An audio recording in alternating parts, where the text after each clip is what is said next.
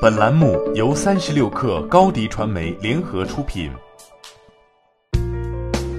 本文来自三十六氪作者王璐。近日，不少自如客在社交媒体及投诉平台上发布信息，称自如在疫情特殊时期坐地起价，一时间长租公寓又被推上风口浪尖。三十六氪梳理自如客在黑猫投诉平台发布的信息，发现此次自如房价涨幅多在百分之十五到百分之三十左右，超过以往承诺的涨幅百分之二到百分之十的范围，涉及范围遍及广州、北京、深圳、上海、武汉等多个城市。对此，自如 CEO 熊林于二月十号在微博作出回应，称自如客户续约价格出现大的波动是极个例情况，自如定价体系是集中系统管理。一线人员无权随意进行价格调整。对于涨价的主要原因，熊林表示，一方面是客户从长租变更为月租或季租，另一方面是房源价格显著低于同地段、同小区类似房源价格。二月十二号，自如发布公告再次回应，宣布为因疫情导致无法如期返回租住城市的自如客提供便利续租、退租流程。三月一号后，仍因疫情影响无法返回租住城市，且暂不考虑继续居住自如的租客，届时可办理无责退租。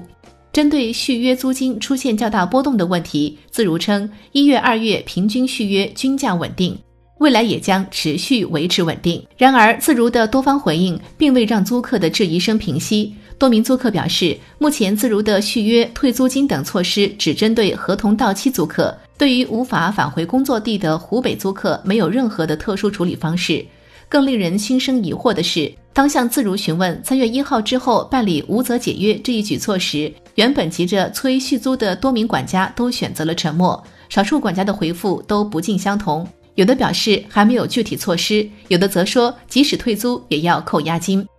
时常处于舆论漩涡中的长租公寓，说到底还是受盈利压力的制约。长租公寓是典型的微笑曲线行业。长租公寓投资人达成创投投资总监黄月卫称，如果一个二房东手上只有十套、二十套或者一百套的房子，在小打小闹阶段基本上都是可以挣到钱，但一旦规模起来之后，整个管理、运营、获客成本各方面都将大幅上升，导致规模越大亏得越多。谁能最先探到微笑曲线的底部，可能谁就赢了。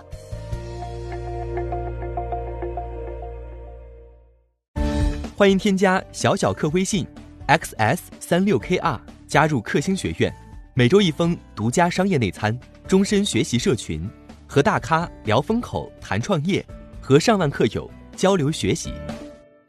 高迪传媒，我们制造影响力。商务合作，请关注新浪微博高迪传媒。